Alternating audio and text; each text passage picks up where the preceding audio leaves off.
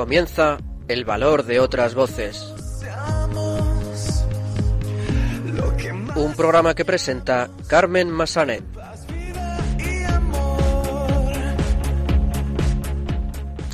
Muy buenas tardes, bienvenidos a una nueva edición de El Valor de otras Voces, el programa de discapacidad de Radio María. Vamos a saludar a estos colaboradores de lujo que hoy me acompañan otra vez. Ana de la Cruz, muy buenas tardes. Buenas tardes, Carmen. Y Carlos Barragán, muy buenas tardes. Muy buenas tardes, Carmen. Nos alegramos de teneros aquí otra vez. Vamos a saludar también a nuestra compañera Silvia Lacalle. Muy buenas tardes, Silvia. Hola, Carmen, buenas tardes. Y buenas tardes a todos nuestros oyentes también. Eh, pues empezaremos el programa de hoy conociendo el trabajo de la Asociación Casa Vida Perú, una organización fundada por el sacerdote mallorquín Eugenio García, que acoge a personas con discapacidad, así como a niños, ancianos y todo tipo de personas en riesgo de exclusión social. Volveremos a saludar a Alberto Gil, que nos traerá otra de sus recomendaciones dentro de su sección Valores de Cine. Y los chicos de Radio Roncali, que pertenecen a la Fundación Juan 23 Roncali, nos traerán las últimas noticias sobre discapacidad. Y finalmente, Ana de la Cruz y Carlos Barragán volverán con una nueva entrega de Genios con Discapacidad. En esta, en esta ocasión, el personaje que han elegido es el pintor Vincent Van Gogh como ejemplo de genio con discapacidad psíquica. Comenzamos.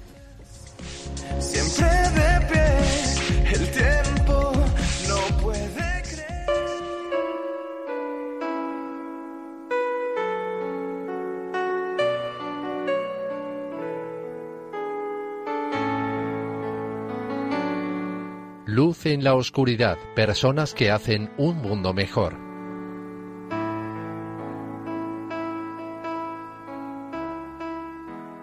Pues como adelantábamos en nuestro sumario, vamos a empezar dando a conocer el trabajo de la Asociación Casa Vida Perú, una organización fundada por el sacerdote mallorquín Eugenio García, que acoge a personas con discapacidad, así como a niños, ancianos y personas en riesgo de exclusión social. Silvia. Sí, y precisamente para saber más sobre este proyecto tenemos al otro lado del teléfono a su fundador.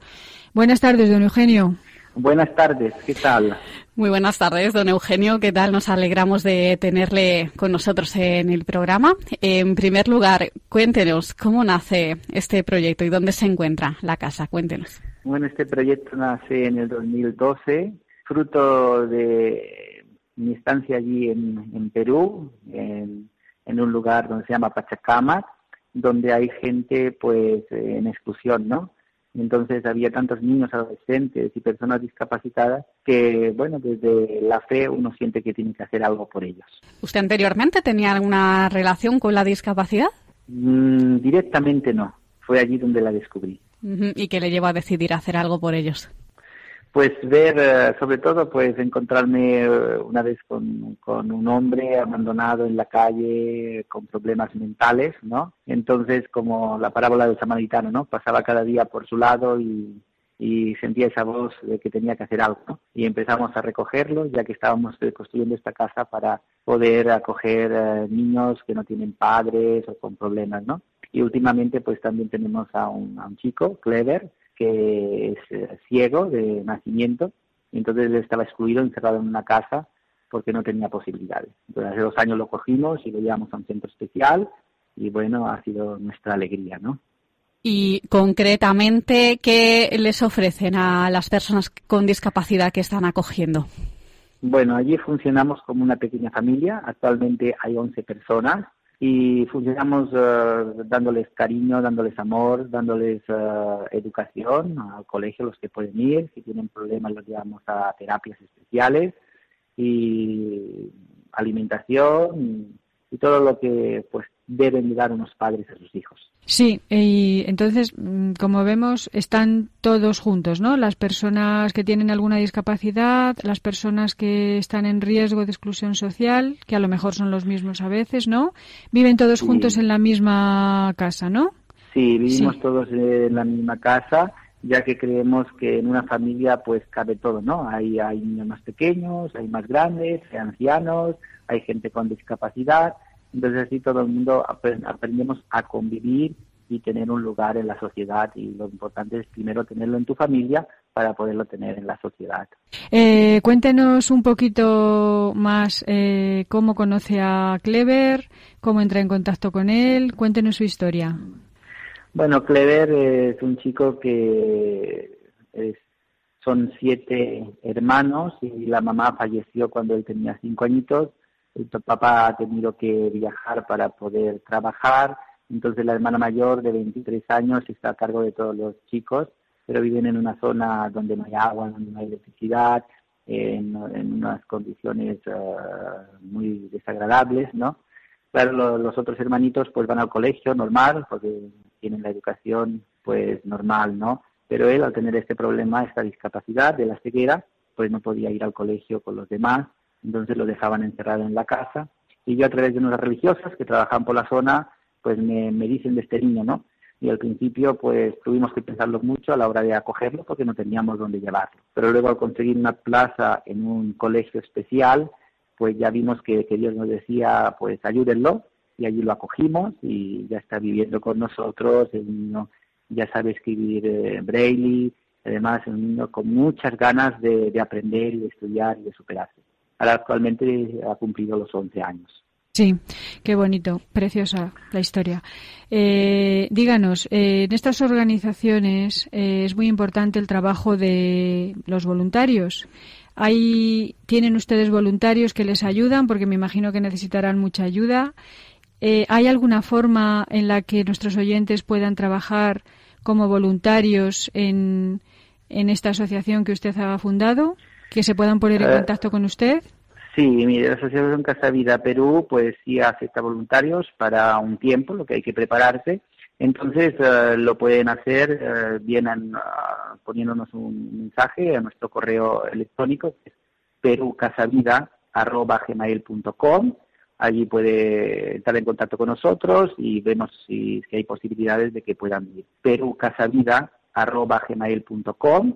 También tenemos una página en el Facebook ¿eh? donde pueden buscar Casa Vida Perú y allí un poco se ve el funcionar de esta casa. Sí, ¿y qué requisitos les piden a estos voluntarios, a estas personas, si es que piden algún requisito, claro, que a lo mejor no?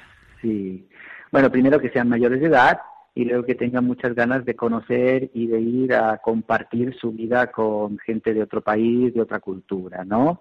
Bueno, para ello siempre hacemos una valoración porque a veces puede haber alguno que sea profesor, que un psicólogo, entonces ya puede hacer un trabajo más concreto. Pero en principio está abierto a toda persona mayor de edad que tenga interés a compartir desde la fe unos, unos, unos meses, un tiempo con esta gente. Sí. Muy bien, pues eh, Eugenio García, fundador de la Asociación Casa Vida Perú, muchísimas gracias de verdad por ayudarnos a saber más sobre eh, su proyecto y esperemos pues que eh, con esta entrevista reciba muchos voluntarios y mucha más ayuda. Muchas, muchas gracias y compartir el lema de esta casa, que siempre decimos donde el amor fraterno es una realidad. Si tú quieres vivir en el amor fraterno, pues apúntate. Gracias. Perfecto, un abrazo. Un abrazo, muchas gracias. Adiós, buenas tardes. Adiós.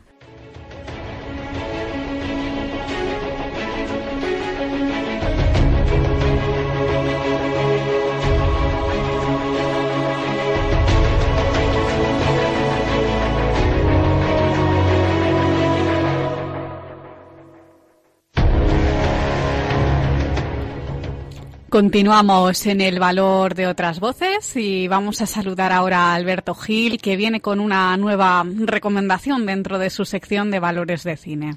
Y les recordamos que en esta sección damos a conocer el sistema de audiodescripción que sirve para adaptar el cine a las personas ciegas y lo hacemos con películas que transmiten valores. Muy buenas tardes, Alberto. Buenas tardes, Silvia. Buenas tardes, Carmen.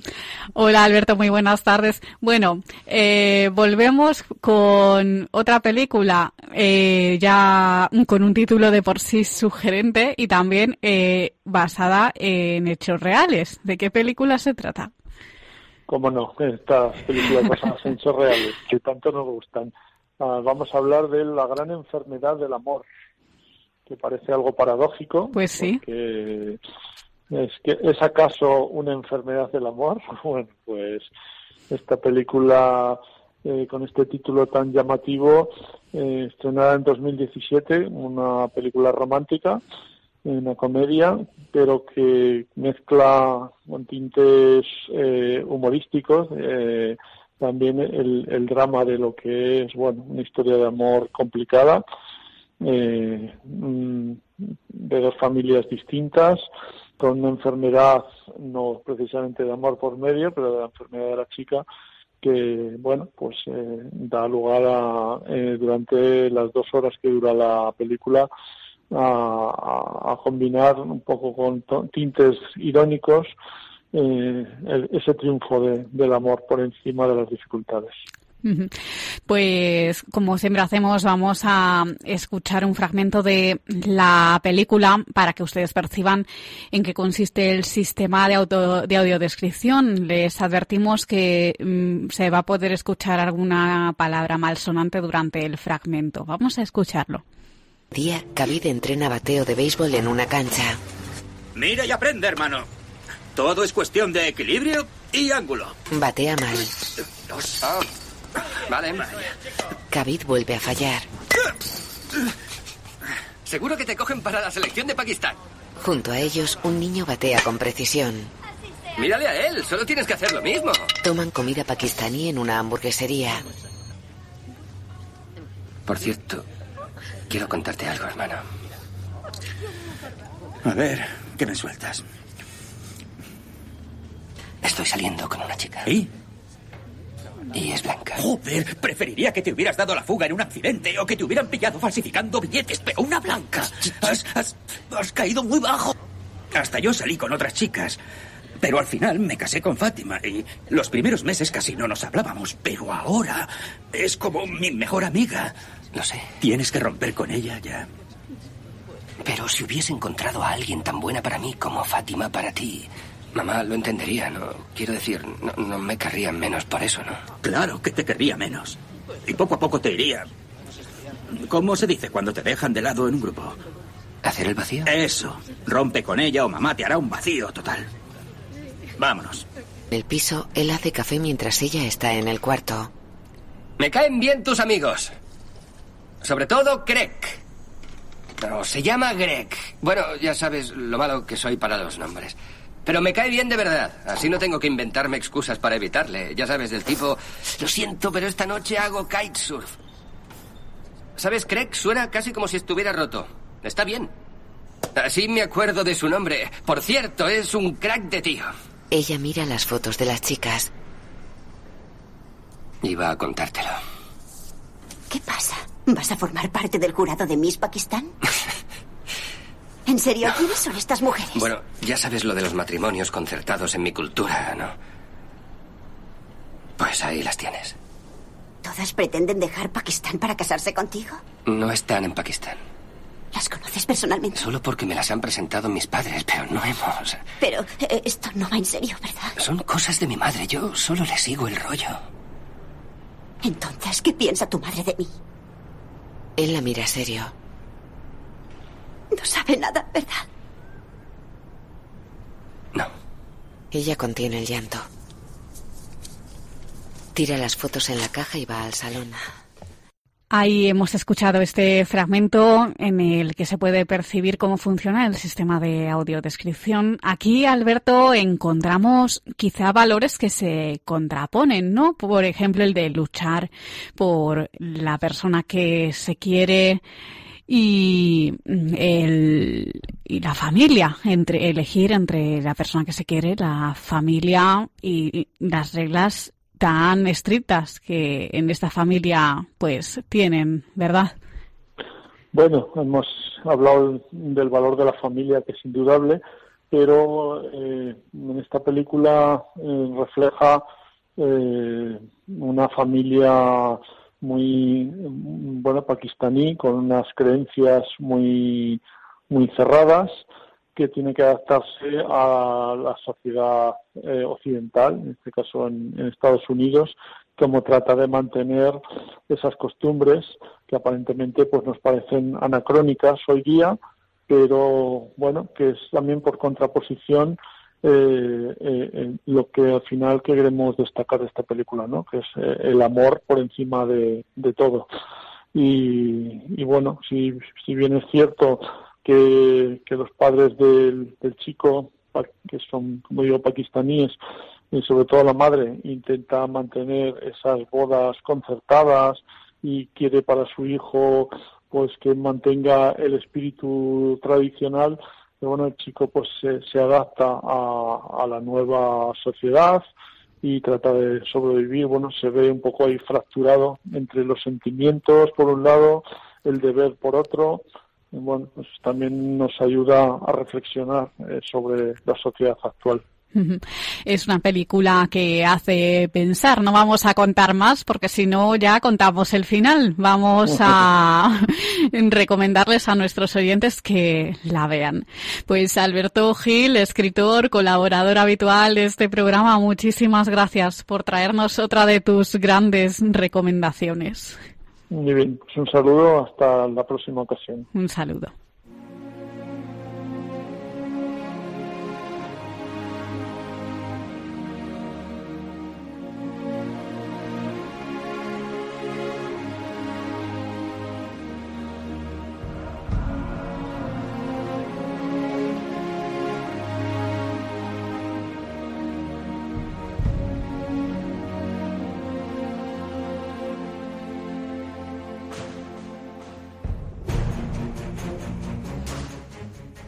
Pues continuamos en el valor de otras voces y ahora vamos a escuchar las últimas noticias sobre discapacidad, un espacio a cargo de los locutores de Radio Roncali, que pertenece precisamente a la Fundación Juan 23 Roncali. Muy buenas tardes. Buenas tardes, queridos oyentes del valor de otras voces. Los locutores de Radio Roncali, la radio de la Fundación Juan 23 Roncali, os contamos para este 27 de mayo las noticias de actualidad sobre discapacidad. Mi nombre es Daniel Díaz y me acompañan mis compañeros Víctor Ojo y David Soria. Buenas tardes, Víctor y David. Buenas tardes, radiantes. Buenas tardes a todos. Cuéntanos, Víctor, ¿qué noticias nos puedes contar sobre discapacidad? Hoy queremos informaros de que los, acompañantes de las personas con, un grado de discapacidad igual o superior al 64% y que requieren la figura de un asistente para su desplazamiento podrán viajar de manera gratuita en el Metro Valencia y TRAP de Alicante a partir del próximo 1 de junio. Esta condición de gratuidad afectará únicamente a un o una acompañante por viaje, quien deberá efectuar todo el trayecto con la persona con discapacidad hasta abandonar las instalaciones. Dicha persona no tendrá que validar ningún título de transporte, por lo que será suficiente con la validación del billete realizada por la persona con discapacidad. La persona con discapacidad deberá estar en posesión de la tarjeta movilidad de ferrocarriles de la Generalitat Valenciana o el documento oficial que acredite su discapacidad, por si lo requiere el personal de eh, la estación para su comprobación. Ahora os hablamos de unos talleres que se imparten en Alcorcón. El ayuntamiento de Alcorcón ha puesto en marcha un nuevo taller de planificación y educación financiera para personas con discapacidad. Esta actividad formativa gratuita que arrancó el pasado viernes y que tendrá cuatro horas de duración abordará aspectos básicos de planificación y administración financiera, mercado, reglas de inversión y conocimientos de productos financieros dirigidos especialmente a emprendedores con discapacidad. El taller pretende mejorar la economía familiar y la calidad de vida de los asistentes y de sus familias. Una de las prioridades de este ayuntamiento. ¿Qué más noticias de actualidad tenemos, Víctor?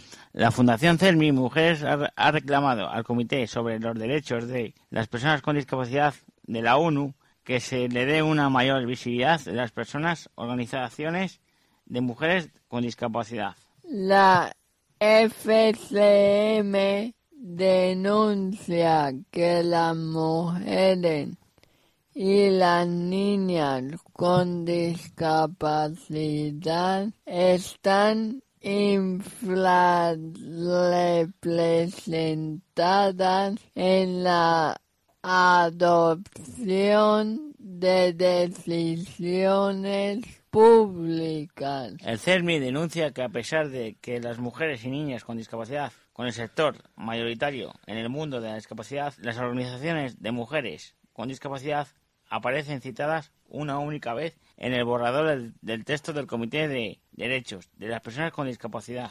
Y ahora os queremos hablar sobre nuevas plazas que ha sacado la agencia tributaria. La Agencia Estatal de Administración Tributaria ha convocado un proceso selectivo para cubrir 20 plazas de ordenanza destinadas a personas que acrediten discapacidad intelectual. Se trata del mayor número de plazas convocado hasta el momento por parte de la agencia tributaria. Desde la aprobación legal en 2011, la demanda del Comité Español de Representantes de Personas con Discapacidad de la subcota específica del 2% con destino a personas con discapacidad intelectual en los procesos selectivos de acceso al, al empleo público que se sumaba al 5% genérico existente hasta ese momento. Estas 20 plazas se distribuyen por distintas provincias españolas, destacando Madrid y Barcelona, en las que se convocan cuatro en cada una de ellas. Estas 20 plazas de la EAT se suman las 279 convocadas por la Dirección General de, de, Función Pública del Ministerio de Hacienda y Función Pública el pasado 13 de marzo. Muy buena noticia, compañeros. Ahora os hablamos de ciertas profesiones tabú en la discapacidad.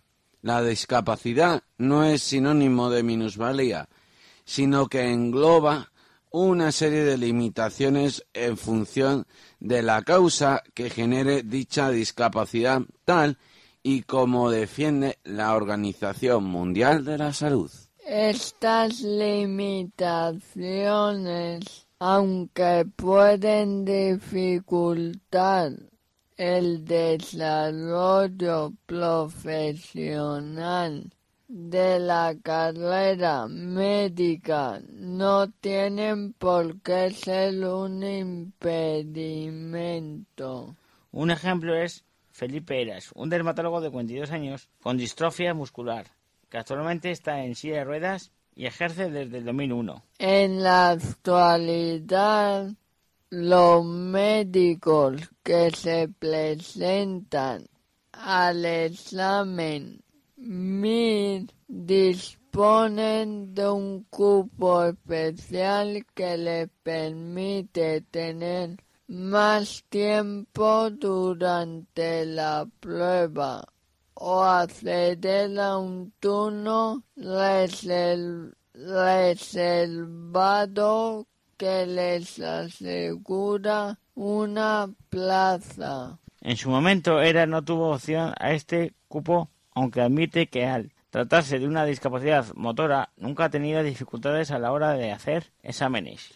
Eras asegura que le parece que para la discapacidad en general, sea cual sea la profesión, es más importante que haya algo que te empuje a trabajar, como una excepción de impuestos o una desgrabación mayor al empleador que a prestaciones económicas si uno no trabaja. Eras es un claro ejemplo de que no hay barreras para la discapacidad. Hablemos ahora sobre la parte más cultural. Madrid Centro, Centro, la sala de exposición del Ayuntamiento de la capital, inaugura la, la séptima Bienal del Arte Contemporáneo. Esta iniciativa tiene como objetivo reconocer, difundir y dar cuenta de las obras de artistas con discapacidad o de aquellos que encuentran en la discapacidad una fuente de inspiración. Coincidiendo con el 80 aniversario de la creación de la Organización Nacional de Ciegos de España, se ha propuesto como lema Grandes Genios del Arte con Discapacidad. 70 obras de una treintena de artistas cuya mayoría tiene un 85% de discapacidad, entre los que se encuentran Ángela de la Cruz o Derek Diamond, entre otros. Un lujo para todos los públicos, gratuito y adaptado a las necesidades de todas las personas. La exposición estará abierta del 5 de junio al 16 de septiembre. Muchas gracias compañeros, pues esto ha sido todo por hoy en el valor de otras voces. Os esperamos dentro de 15 días con más noticias de actualidad sobre discapacidad. Gracias por estar ahí. Pues muchas gracias una vez más por traernos las últimas noticias sobre discapacidad. Nos escuchamos en el próximo programa.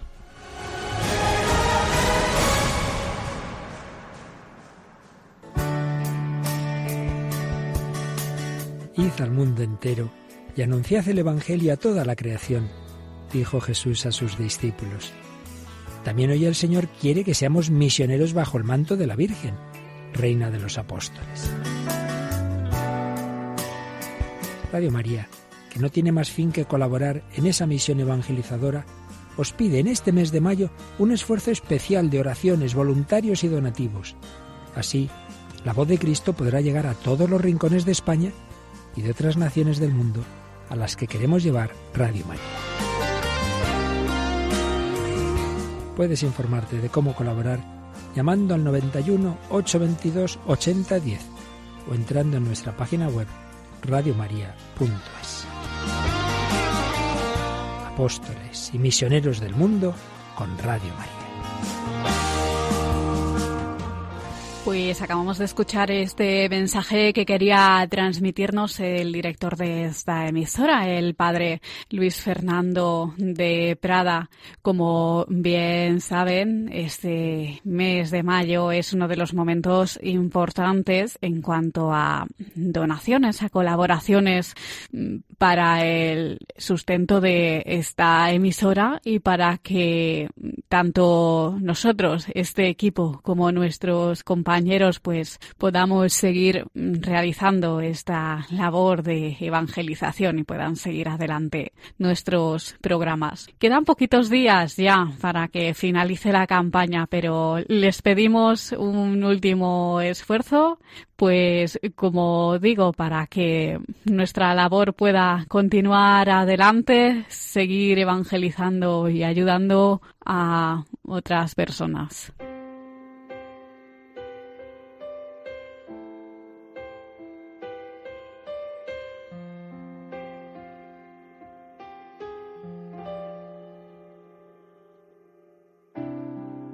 Genios con discapacidad.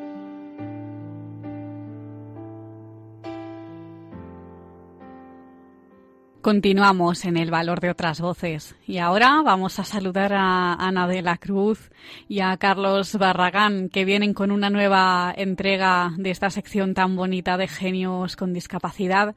El personaje elegido para hoy es el pintor Vincent Van Gogh como ejemplo de genio con una discapacidad psíquica. Ana, Carlos, muy buenas tardes.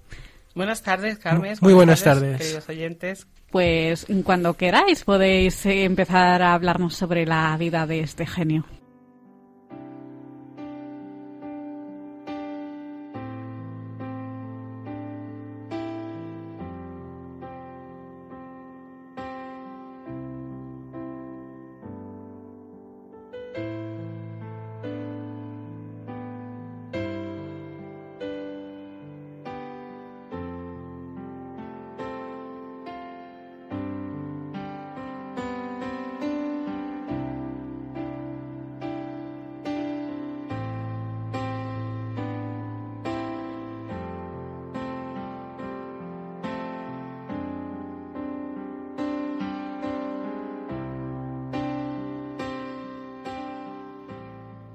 Vincent Van Gogh, para quien el color era el símbolo principal de expresión, vivió con una discapacidad psíquica, que para algunos investigadores se trataría de esquizofrenia, para otros, y quizás con mayor acierto, de un trastorno bipolar, que le sumía en periodos de gran tristeza, alternando con otros de alegría desbordante y frenética actividad.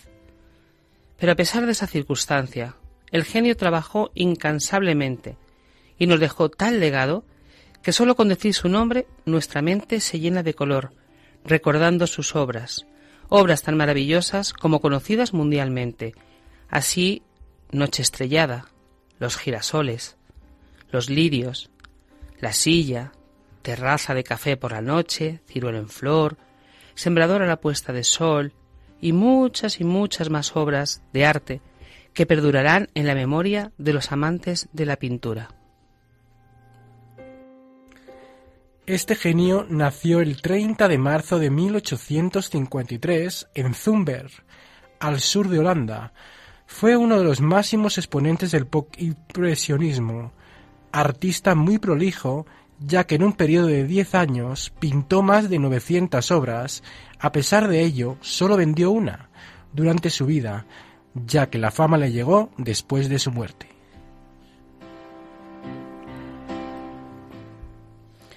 Vincent Van Gogh era el mayor de seis hermanos, hijos de un pastor protestante.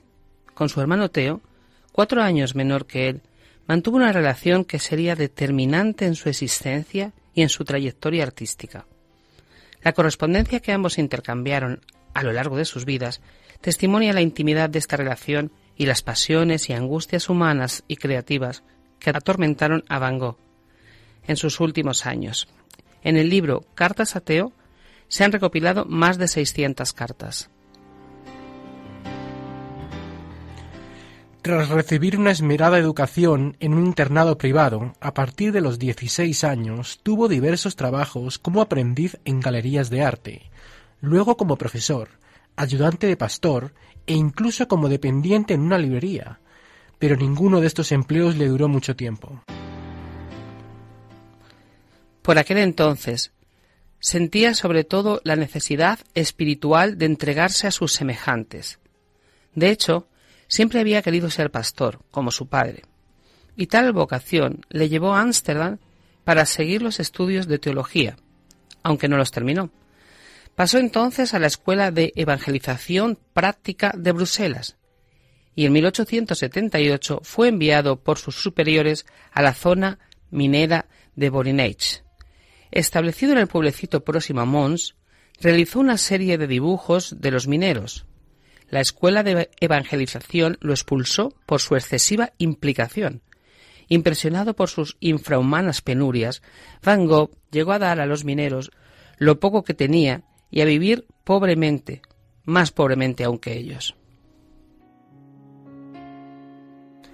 Animado por su hermano Theo, en 1880 decidió dedicarse a la pintura y fue a Bruselas, donde conoció al pintor Anton van Rappard, con quien mantendría una larga relación, y llevó a cabo las primeras copias de Millet.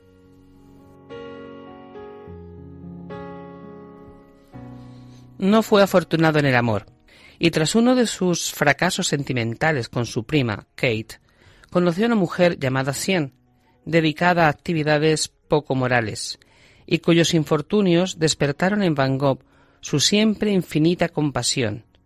Durante dos años vivió con ella y con sus hijos, que él tomó a su cargo. Seguía dibujando y realizó sus primeros cuadros. Su hermano Theo descubrió su relación con Sien.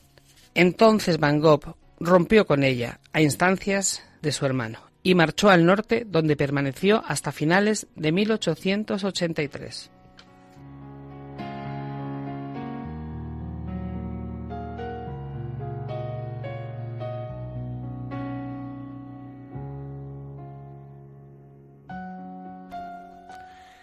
Fue luego a Neunen donde se aproximó de nuevo a su familia y pintó febrilmente de esos dos años 1884-1885 son sus primeras telas de importancia.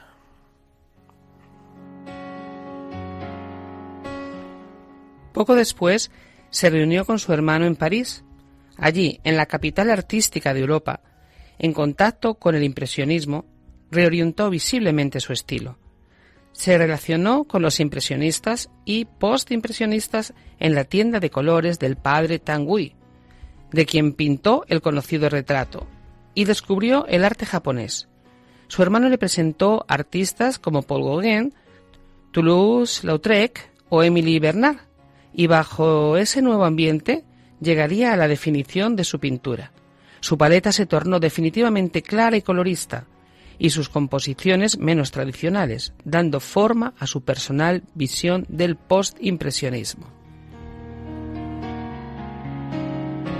Los consejos de su hermano y su interés por el color y por la captación de la naturaleza lo indujeron a trasladarse en febrero de 1888 a Arles, en la soleada Provenza, donde su obra, progresivamente expresando con mayor claridad sus sentimientos sobre lo representado eh, y sus propios estados de ánimo. Trabajó intensamente, pintó la mayoría de sus telas más célebres y puras, y escribió sus páginas más claras y profundas, pero la soledad se le hacía insoportable, y con el propósito de formar un taller colectivo, Van Gogh alquiló una casa donde invitó a los artistas con quienes compartía intereses.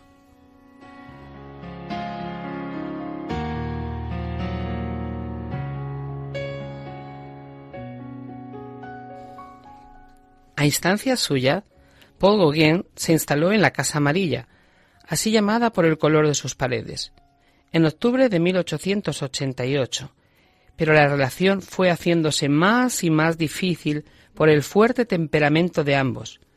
Nunca ha estado del todo claro cómo perdió Vincent su famosa oreja. Unos decían que él mismo se la cortó en un ataque de locura, mientras que otros aseguraron que fue su amigo Paul Gauguin quien lo hizo. Según esta segunda versión, Van Gogh, en una pelea, intentó evitar que Gauguin saliese de su casa y éste le arrancó la oreja con su sable. Ambos acordaron no decir nada al respecto.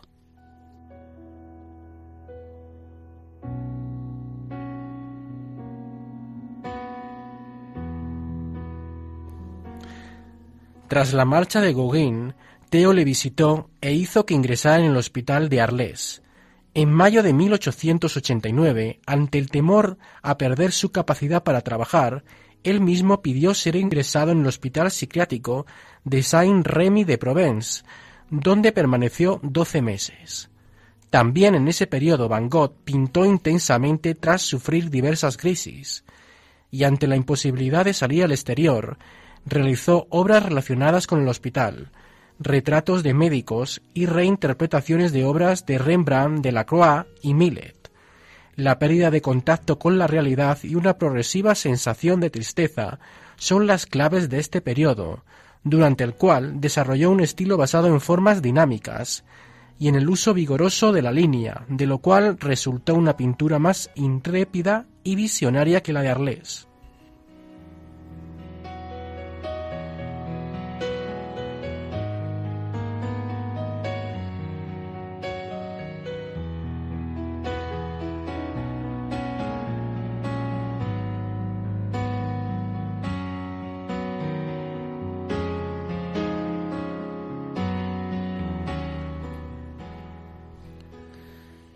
Sin conseguir superar el estado de melancolía y soledad en que se encontraba, en mayo de 1890 se trasladó a París para visitar a su hermano Theo. Por consejo de este, viajó a Auvers-sur-Oise, donde fue sometido a un tratamiento homeopático por el doctor y pintor aficionado Paul Ferdinand Gachet. En este pequeño pueblo retrató el paisaje y sus habitantes, intentando captar su espíritu. Su estilo evolucionó formalmente hacia una pintura más expresiva y lírica, de formas imprecisas y colores más brillantes. En pleno apogeo de producción artística, el 27 de julio de 1890, muere Van Gogh y su hermano Theo seis meses después, siendo enterrado a su lado en el pequeño cementerio de Auvers.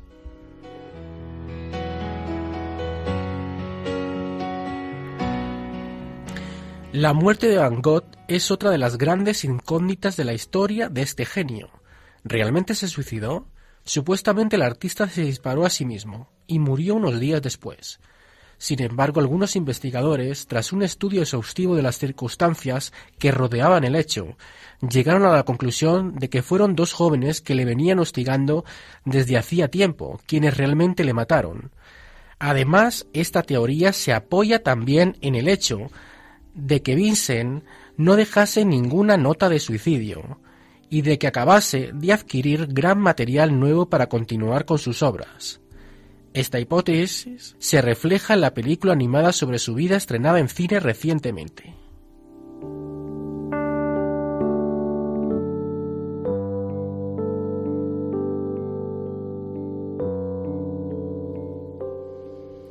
Vincent convivió con una discapacidad psíquica a pesar del gran sufrimiento que le causó en los momentos más graves de sus crisis, fue capaz de sacar fuerzas para regalar a la humanidad una obra artística tan hermosa que haría inmortal su memoria.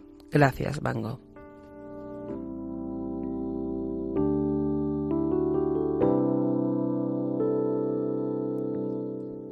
Pues como siempre vamos a dar paso a algunas frases célebres que ilustran la vida de este artista, Ana. Cuando siento una necesidad de religión, salgo de noche y pinto las estrellas.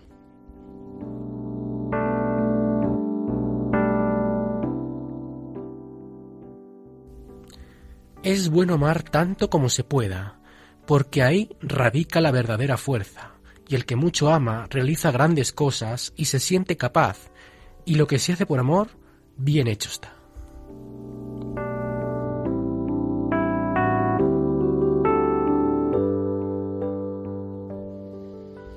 Los pescadores saben que el mar es peligroso y la tormenta terrible, pero eso no les impide hacerse a la mar.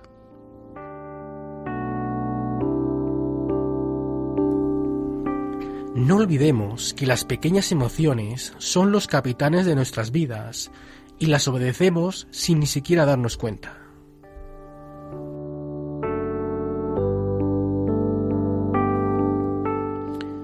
La conciencia es la brújula humana.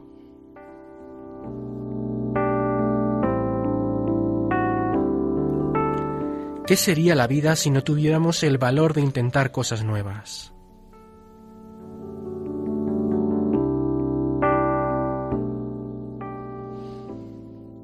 Y para terminar, hemos elegido una frase que habla también de, su actitud ante la, ante la vida. Sufrir sin quejarse es la única lección que debemos aprender en esta vida.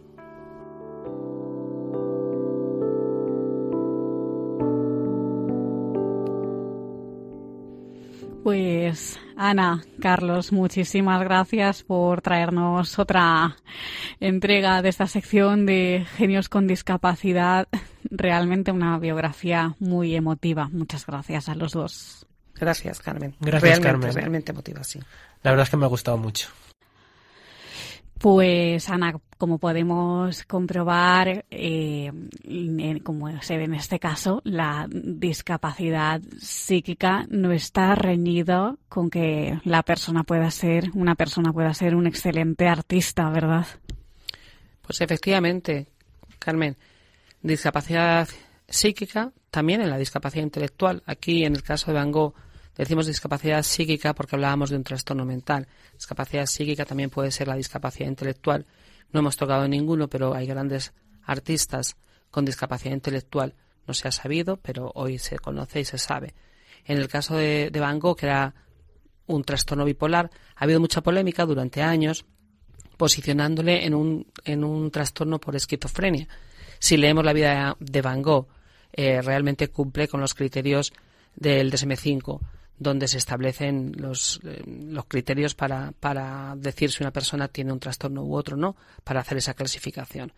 Y esos, esos movimientos de ánimo que tenía eh, de, de, estar hundido, de repente ser el hombre más feliz y más activo del mundo, de alguna manera, pues eso es un rasgo fundamental de ese trastorno bipolar, ¿no? Cuando nos lleva de un extremo a otro, cuando de la mayor depresión subes al, al, cielo más alto y de repente te sientes que eres nada y no vales nada y eres pequeño y no puedes con nada y de repente puedes con todo y con mucho más que el resto que te rodea.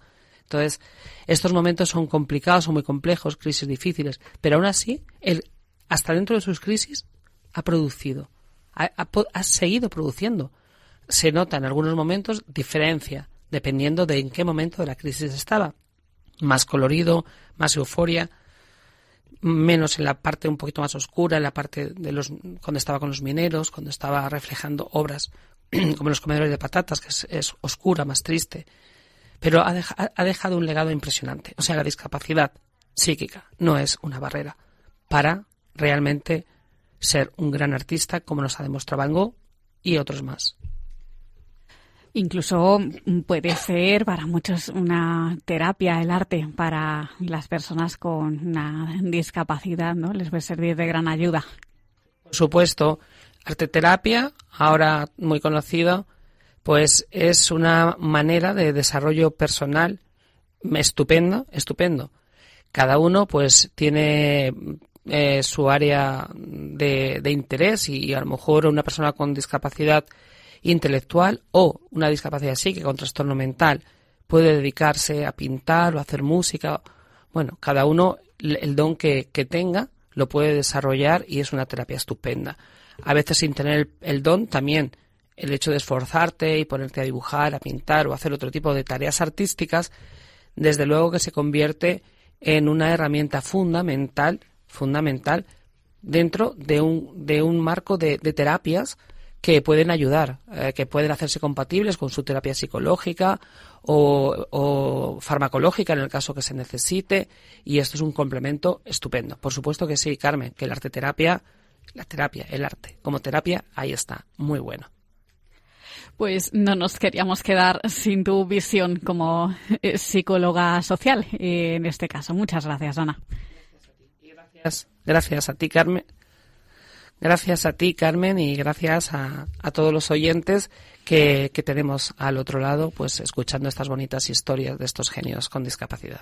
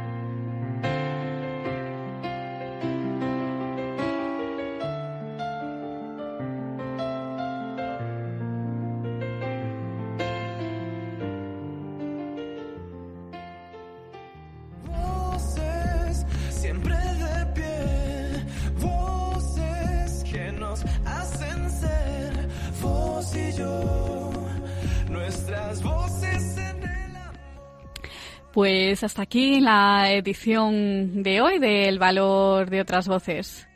Hemos conocido hoy el trabajo de la Asociación Casa Vida Perú, fundada por el sacerdote mallorquín Eugenio García, una asociación que se dedica a acoger a personas con discapacidad, así como a niños, ancianos y personas en riesgo de exclusión social.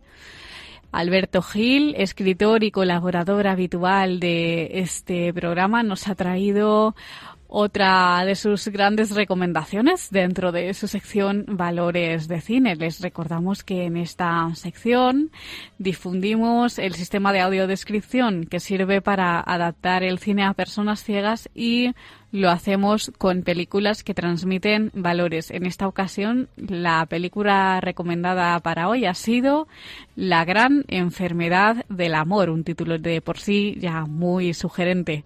Los chicos de Radio Roncali, que pertenecen precisamente a la Fundación Juan 23 Roncali, nos han traído las últimas noticias sobre discapacidad y finalmente Ana de la Cruz y Carlos Barragán han estado con nosotros con una nueva entrega de su sección, Genios con Discapacidad.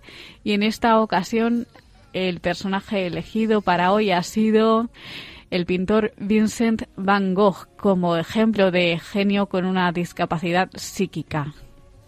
Y les recordamos ahora nuestras vías de contacto, que son eh, eh, nuestro correo electrónico, el valor de otras voces arroba radiomaria.es y el teléfono de nuestro contestador eh, 91 153 8570. Pues muchas gracias, Ana, Carlos, muchas gracias por estar con nosotros.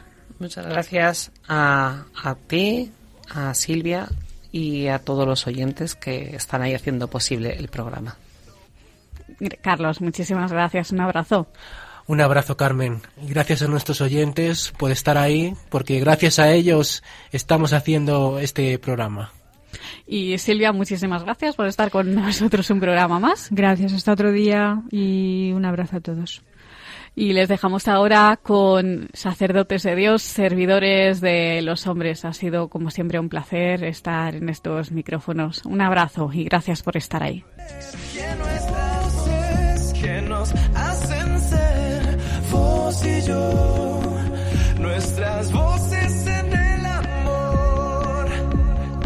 Han escuchado el valor de otras voces